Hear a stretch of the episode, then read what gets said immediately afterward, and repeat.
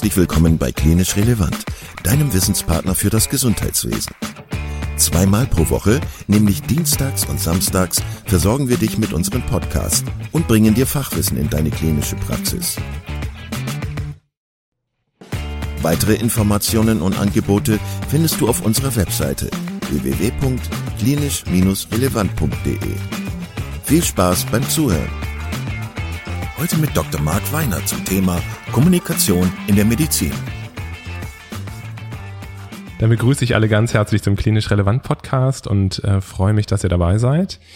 Ich habe heute einen spannenden Gesprächspartner, nämlich den Marc Weinert.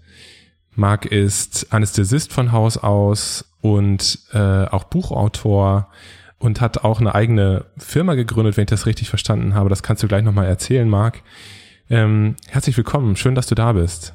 Ja, danke schön. Danke, Kai. Ähm, danke, dass ich hier sein darf. Großartig.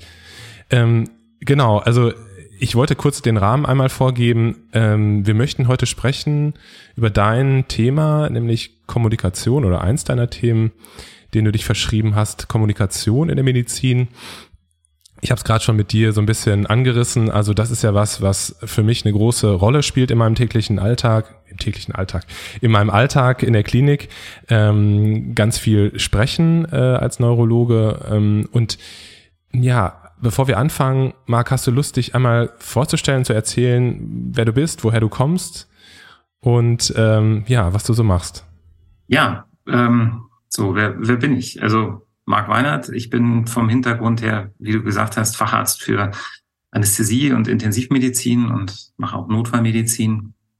Und es ist eigentlich ein bisschen ungewöhnlich für einen Anästhesisten, dass er was über Kommunikation erzählt oder schreibt, weil normalerweise bringen wir die Menschen dazu, dass sie nicht mehr sprechen und still sind. Und ähm, manche von meinen Kollegen finden das auch besonders gut. Das ähm, hat ein, bei manchen auch zur Berufswahl beigetragen und ich fand das ursprünglich auch ganz sympathisch. Ähm, habe aber ganz früh festgestellt, dass Kommunikation ein riesiger Bereich ist, der so wichtig ist, wenn der außer Acht gelassen wird, dass alles andere schwierig wird oder vielleicht auch schief geht. Und festgestellt habe ich das, als ich mein erstes Simulationstraining hatte. Ich bin auch so ein Arzt aus dem letzten Jahrtausend. Also ich habe 99 angefangen und habe auch 99 schon mein erstes Simulationstraining gehabt. Und ähm, bei so einem Training wird man gefilmt, wie man eine Komplikation behandelt und das wird dann nachher besprochen. Und äh, die eine Hälfte ähm, dieses Debriefings ist medizinisch. Was ist passiert? Was war das Problem? Habt ihr es nach Leitlinien behandelt? Und äh, war das richtig so? Aber die andere Hälfte, und äh, je nachdem, wie medizinisch gut das gelaufen ist, kann das auch 80 Prozent sein oder 20, je nachdem, was halt das Entscheidendere ist, sind ähm, andere Faktoren, die sogenannten Non-Technicals oder Soft Skills, die da besprochen werden. Wie war die Teamführung? Ähm, wie war die Kommunikation? Wie war die Situationsawareness? Wie war das Aufgabenmanagement?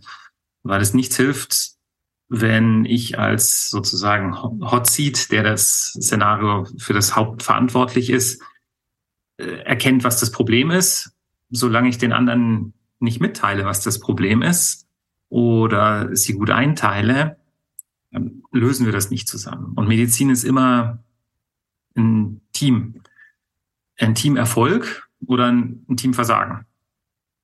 Und zu dem Team gehören einerseits die Ärzte und andererseits die Nichtmediziner und der Patient. Und diese Trias zusammen entscheidet über den äh, Erfolg von jeglicher Behandlung.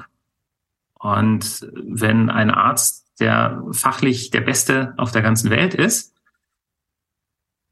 aber er schafft es nicht, sein Team dazu zu bringen, mit ihm gut zusammenzuarbeiten, beziehungsweise verliert sogar vielleicht sein Team, weil keiner mit ihm zusammenarbeiten will, oder bekommt keine Patienten, weil die Einweiser sagen, ähm, zu dem schicke ich niemanden mehr, dann wird sein Potenzial immer hinter dem zurückbleiben, was eigentlich möglich wäre.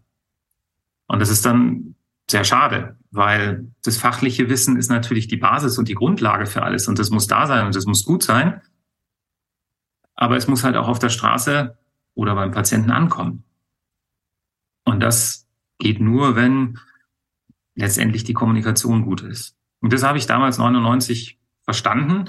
Medizinisch war das so für meinen Ausbildungsgrad damals war das okay, aber ähm, die die Soft Skills habe ich festgestellt, da ist noch sehr viel Luft nach oben. Und habe auch festgestellt, das habe ich im Studium nicht gelernt. Das kam überhaupt nicht vor. Und wenn du selber drüber nachdenkst, wie viel fachliche Fortbildung du hattest und was du alles gelernt hast im Studium, in der Weiterbildung, in der Ausfort und Weiterbildung und wie viel dazu dann zu so Soft Skills war, die eigentlich gar nicht soft sind, sondern eigentlich Essential Skills. Die heißen nur soft, weil die schwer zu messen sind, nicht weil sie, weil sie weich wären. Ähm, dann ist das, also bei mir war das am Anfang 99 Prozent Fach und unter ein Prozent mit dem anderen. Und dann habe ich gesagt, okay, gut, das ist was, damit muss ich mich mehr beschäftigen, weil das so wichtig ist. Und dann habe ich angefangen, mich da reinzulesen, Seminare zu besuchen, ähm, wissenschaftlich damit zu beschäftigen.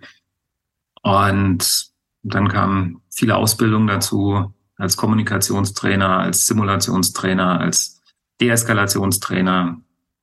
Und so kam ich dazu.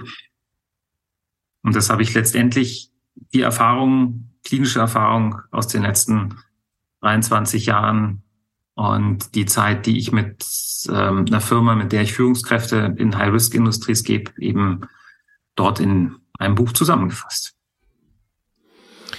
Das heißt, ähm, genau das Buch, das, das müssen wir gleich auch noch äh, besprechen natürlich. Das heißt, du hast deine ganze Erfahrung, die du gesammelt hast, die ganzen ähm, Ausbildungsinhalte, äh, die hast du gefasst in eine, ja, letztlich auch in die Gründung einer Firma, richtig? Ja. Und dann bildest du nicht nur Mediziner aus, sondern halt auch äh, Menschen aus anderen äh, Berufsbereichen, richtig? Ja, da geht's immer, also spezialisiert habe ich mich auf Kommunikation und Führungskräfte-Trainings in sogenannten High-Risk-Industries, also da, wo Fehler extrem viel Geld kosten oder Menschenleben sei das jetzt Chemie, ähm, Offshore ähm, oder in Leit Leitwarten von Zügen oder eben Medizin. Mhm. Genau.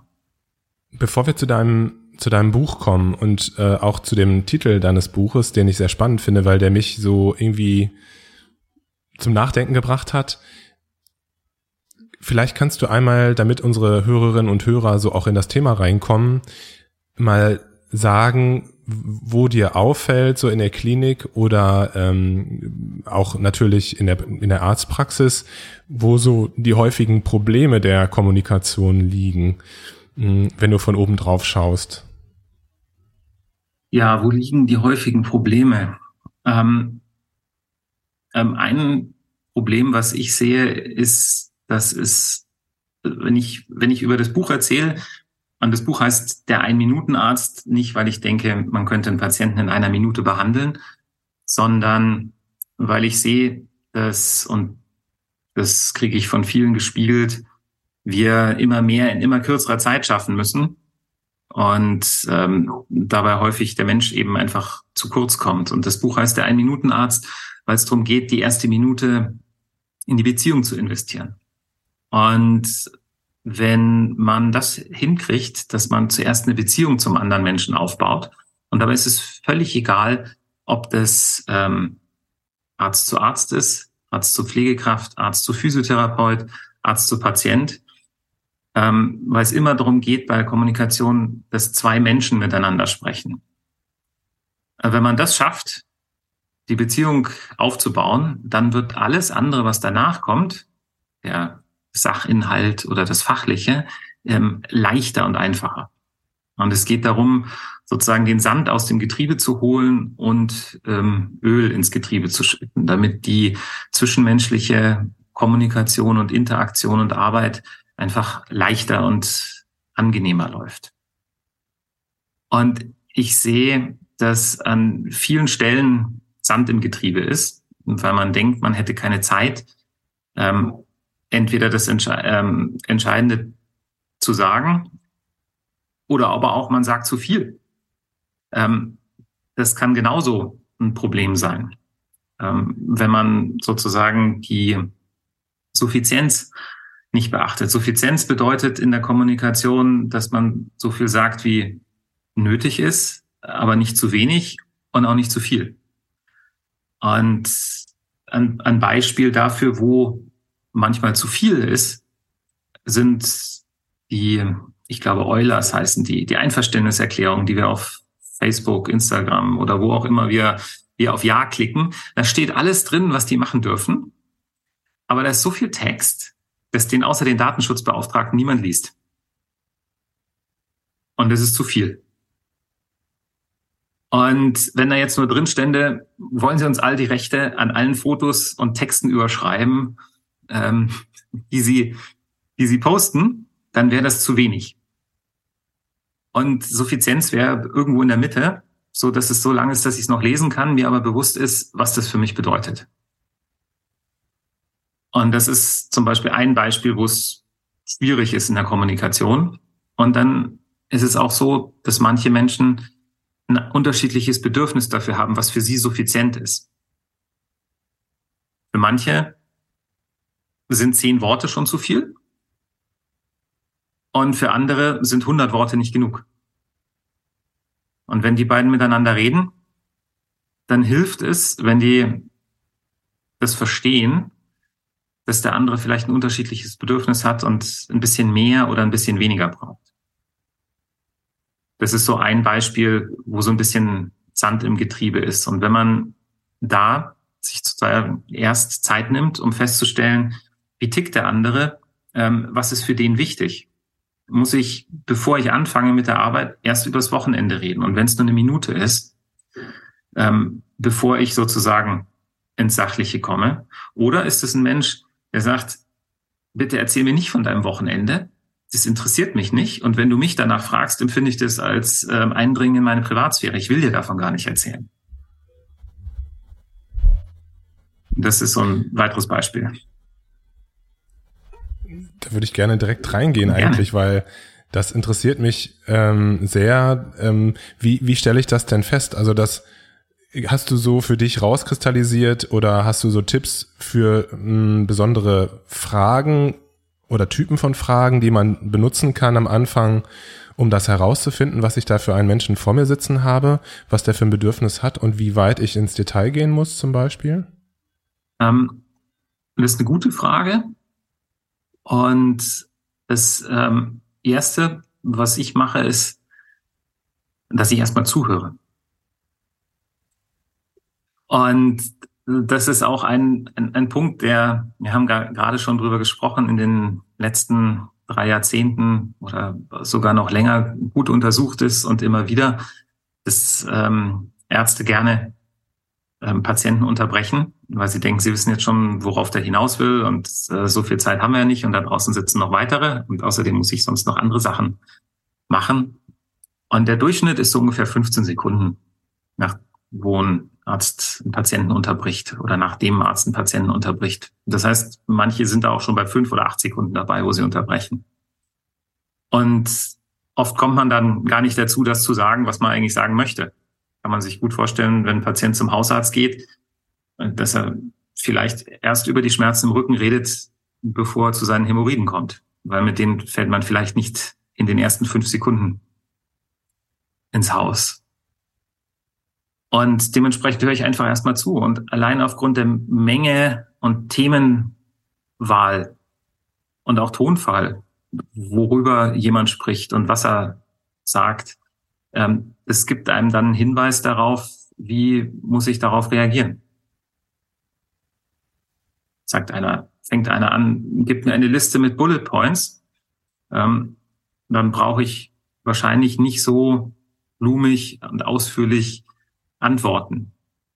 Wenn aber jemand erst erzählt, wie sehr ihn das an seinen Vater und seine Kinder erinnert, äh, die ein ähnliches Problem hatten und ähm, was er dabei gefühlt hat und was das für ihn bedeutet hat, dann werde ich wahrscheinlich nicht mit einer Bullet Point Liste anfangen von Dingen, die er jetzt sofort zu tun hat. Ja, also erster Tipp wäre also nicht nicht direkt ähm, loslegen mit dem mit dem Reden, sondern äh, erstmal zuhören und zu schauen, was ist das für jemand, was hat er für Bedürfnisse, was erzählt er mir gerade und wie erzählt er das. Ähm, das finde ich immer sehr spannend. Äh, das geht, glaube ich, im Alltag sehr schnell verloren, dass man zuhört. Und deine Message ist ja, glaube ich, auch, dass wenn man äh, jetzt die Zeit investiert und zuhört, dass es sich im Hinten raus auf jeden Fall lohnen wird. Also dass es netto dann wahrscheinlich doch wieder ähm, weniger Zeit sein wird, die man braucht, auch wenn ich das immer so ein bisschen schade finde, dass man das unter diesem Aspekt so betrachten muss. Aber klar, der Alltag ist natürlich ähm, sehr dicht. Ähm, du hast gerade gesagt, Zuhören ist ganz, ganz wichtig. Trotzdem würde mich noch mal interessieren, ob du so für dich so Standardfragen hast. Also ähm, das soll jetzt gar nicht despektierlich klingen, also sondern es gibt ja so Eröffnungsfragen, die jeder so für sich hat. Hast du das auch? Also ähm, ja, und es sind ähm, offene Fragen. Weil in dem Moment, wo ich eine geschlossene Frage stelle, schränke ich extrem viel ein. Ähm, und auch den geistigen Horizont von dem, der mir was antworten möchte. Weil der wird jetzt beschränkt einfach auf ein Ja und Nein. Wenn ich eine, wenn, wenn ich eine offene Frage stelle, dann hat der viel mehr Möglichkeiten, sozusagen darauf zu antworten. Und ich, also eine meiner Lieblingsfragen ist, ähm, wie kann ich dir oder wie kann ich Ihnen helfen? Das ist eine sehr offene Frage. Und ähm, ich bemerke immer wieder, dass gerade bei Kollegen das ist auch ein bisschen Unverständnis ähm, stößt, weil das nicht das ist, was Sie jetzt gerade von einem Oberarzt ähm, erwartet haben, wenn der reinkommt. Und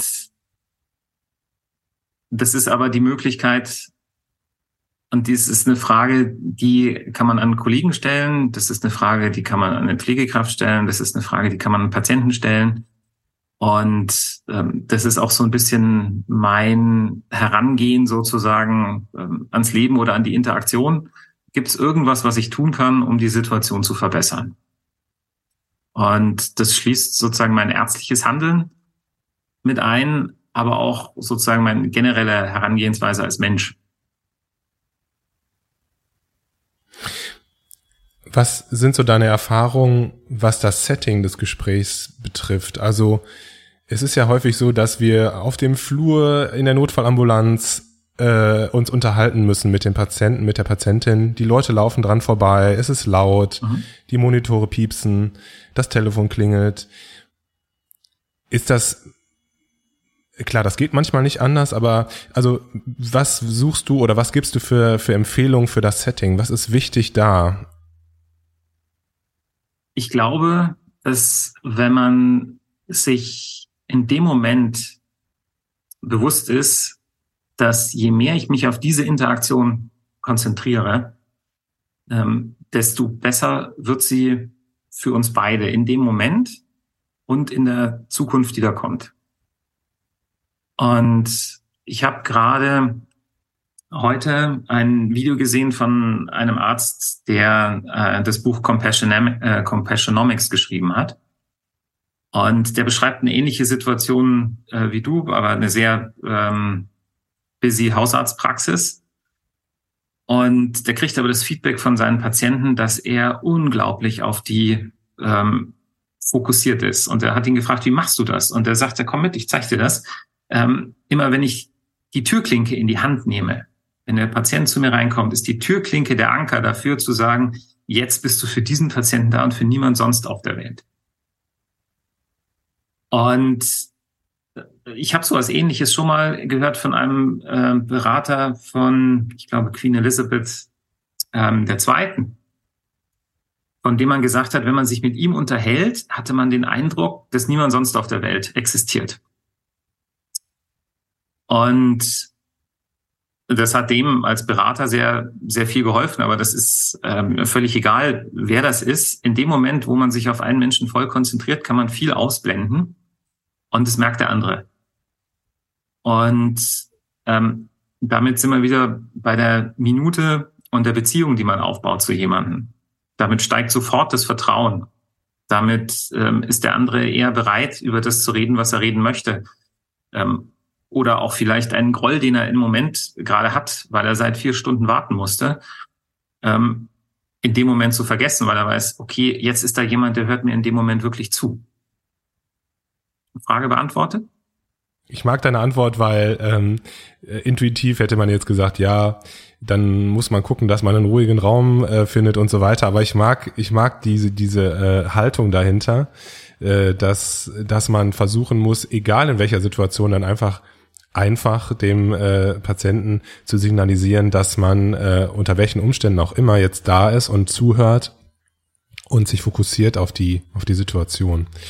Ähm, Du hast gesagt, du bist auch Notarzt. Das ist ja nochmal eine Nummer schwieriger mhm. ähm, häufig. Äh, Patienten, die vielleicht in einer schwierigen Unfallsituation sind und starke, starke Schmerzen haben, unwegsames Gelände und so weiter. Ähm, wie, wie ist das da mit der Kommunikation? Das ist ja nochmal also da kannst du dich ja nicht in Ruhe hinsetzen und fragen, wie das Wochenende war, sondern mhm. Äh, wie gehst du, wie näherst du dich solchen Situationen? Mhm. Ähm, also nähern im, im Sinne von, ähm, dass ich erstmal sozusagen Scene Safety established habe, also sozusagen gesehen habe, da kommt dann der Punkt der Situationsawareness, ähm, das ist jetzt sicher, wenn ich da hingehe und mit dem spreche. Ähm, und dann kommt eine ähnliche Frage, wie kann ich Ihnen helfen? Auch wenn ich jetzt sehe, dass da zum Beispiel ähm, irgendwo ein Knochen raussteht, aber es kann ja sein, dass da sozusagen noch was anderes ist. Ähm, nur weil irgendwo ein Knochen raussteht, heißt das ja nicht, dass er nicht auch zusätzlich einen Herzinfarkt haben kann. Oder vielleicht steht der Knochen raus, weil er gestürzt ist, äh, weil er einen Schlaganfall hatte. Und der kommt dann in eine Klinik und kriegt seinen, ähm, kriegt seinen Knochen operiert und nach der Narkose stellt man fest, die andere Hand kann er überhaupt nicht bewegen und sprechen kann er auch nicht so richtig. Ähm, das heißt, ich gehe dahin und frage ihn, wie kann ich Ihnen helfen? Natürlich mit all dem, was ich sonst so sehe. Und dann ist da ähm, ein Team, was zu koordinieren ist. Und da kommen dann ganz unterschiedliche ähm, Interaktions- und Führungsstile ähm, in Gebrauch.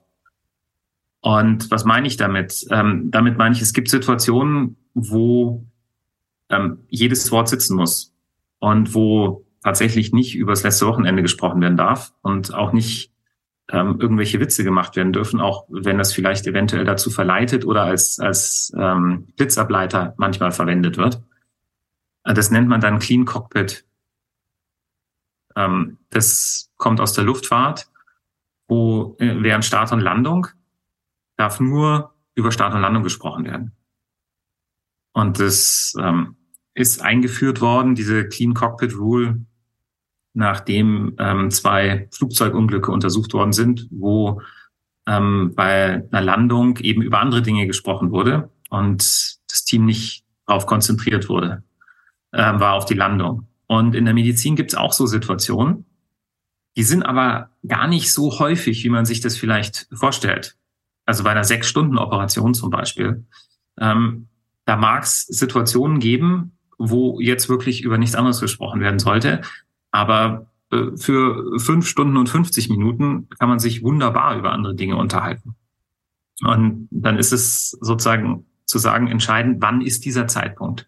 Weil das wissen vielleicht die Umstehenden gar nicht. Weil den Blick, ähm, wo jetzt gerade äh, das Entscheidende passiert, hat in dem Moment vielleicht nur der Chirurg. Und er muss das aber dann vorher den anderen sagen, muss sagen, das ist jetzt der Moment, da muss ich mich wirklich konzentrieren. Ähm, bitte unterhaltet euch nicht über das Auto äh, oder das Fußballspiel am Wochenende jetzt. Und genauso ähm, kann das an einem Einsatzort als Notarzt sein, wo es Situationen gibt, wo man dann sagt, so, jetzt brauche ich Ruhe, jetzt bitte über nichts anderes reden und ähm, man dann auch relativ ähm, direktiv führt. Also dass man keine offenen Fragen stellt, sondern dass man klare Anweisungen gibt. Das muss man aber nicht die ganze Zeit in einem Notfall machen. Auch in der Reanimation gibt es Zeit genug für unterschiedliche ähm, Führungsstile. Es, es gibt das, was am zeitkritischsten ist. Das ist meistens das, was direktiv gemacht werden muss Ja, wenn ich zum Beispiel sage, Kai, geh raus, hol den Defibrillator und sag mir, wenn er da ist. Weil der Strom muss zum Patienten und das muss so schnell wie möglich passieren. Es kann aber auch sein, ähm, dass in dem Zimmer noch jemand anders ist, den ich ähm, vielleicht da nicht dabei haben will. Ähm, zum Beispiel, wenn das in einem Patientenzimmer ist. Und dann kann ich zum Beispiel zur Pflegekraft sagen, es würde uns total helfen, ähm, wenn du den anderen und wahrscheinlich dem anderen Patienten auch, wenn du den jetzt hier rausbringen würdest. Das ist nicht direktiv, ähm, sondern ist fürsorglich. Und ähm, ich könnte natürlich auch äh, zu der Pflegekraft sagen, hier bring den anderen Patienten raus. Es kann sein, dass das bei ihr auf fruchtbarem Boden schlägt und ähm, ähm, sie sagt, ja, der hat mich in dem Moment genau richtig angesprochen.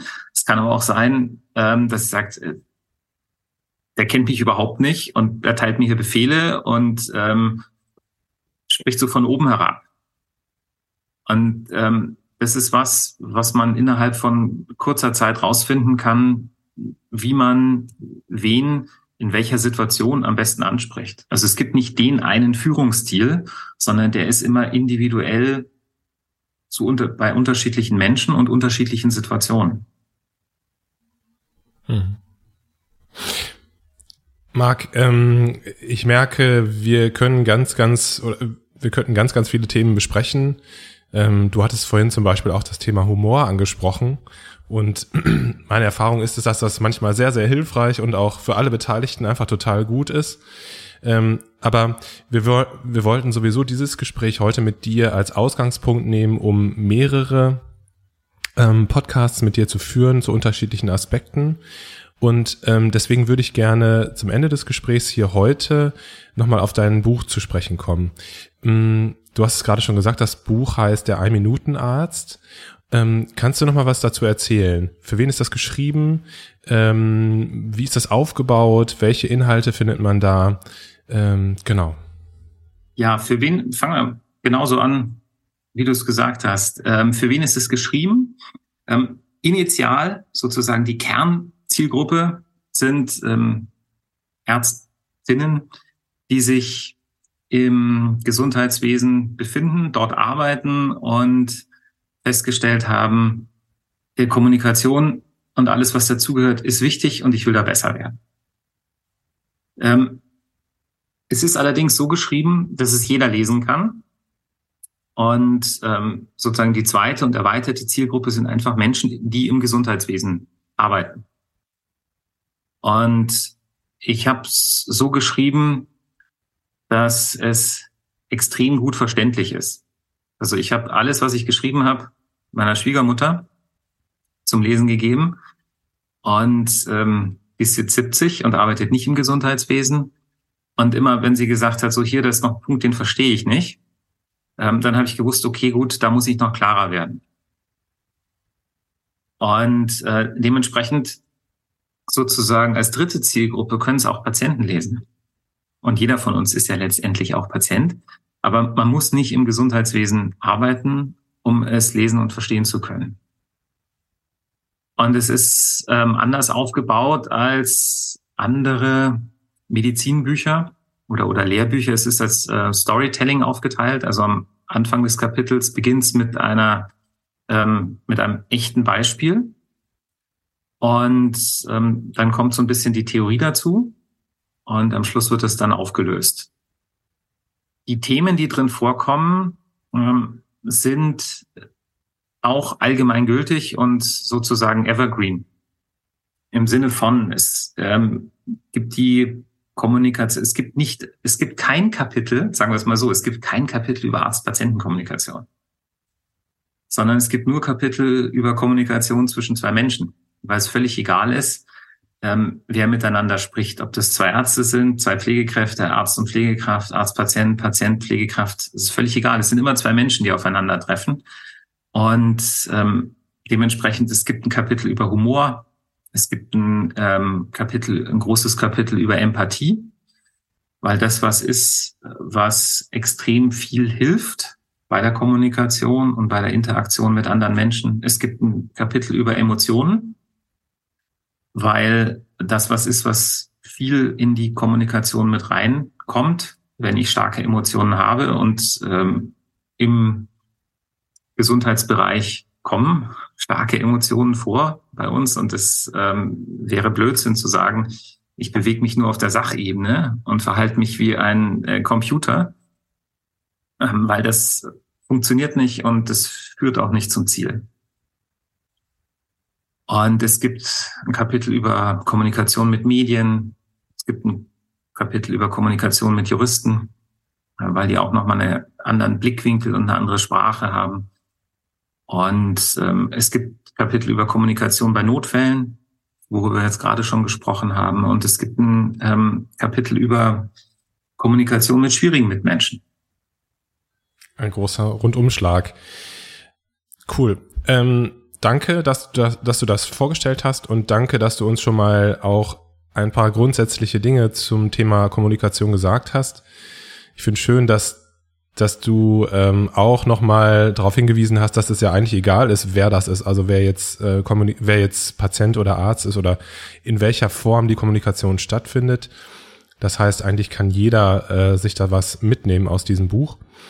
Ähm, ich würde sagen, ich freue mich jetzt schon auf die nächsten Gespräche mit dir, weil ich das Gefühl habe, dass äh, ich auch viel von dir lernen kann. Und ähm, das in der Hoffnung, dass äh, in der Zukunft äh, Gespräche vielleicht dann auch etwas einfacher werden mit meinen Patientinnen und Patienten. Ähm, ja, danke, danke, dass du heute da warst und äh, bis zum nächsten Mal. Sehr gerne, Kai. Vielen Dank.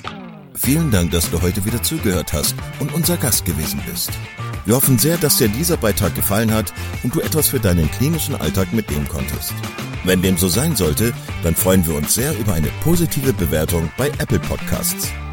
Falls du Lust hast mitzumachen und es einen Themenbereich gibt, in dem du dich besonders gut auskennst, dann melde dich doch gerne unter kontakt@klinisch-relevant.de. Gleiches gilt, wenn du Themenvorschläge oder konstruktive Kritik für uns hast. An dieser Stelle auch der Hinweis auf unseren Newsletter, den du unter www.klinisch-relevant.de abonnieren kannst und der dich immer auf dem Laufenden hält. Wenn du dich für unseren Newsletter einträgst, bekommst du einen 5-Euro-Gutschein, mit dem du in unserer Fortbildungsakademie einkaufen kannst. Wir wünschen dir jetzt bis zum nächsten Mal eine gute Zeit und freuen uns, wenn du bald wieder einschaltest. Pass auf dich auf, bleib gesund. Bis zum nächsten Mal. Ciao.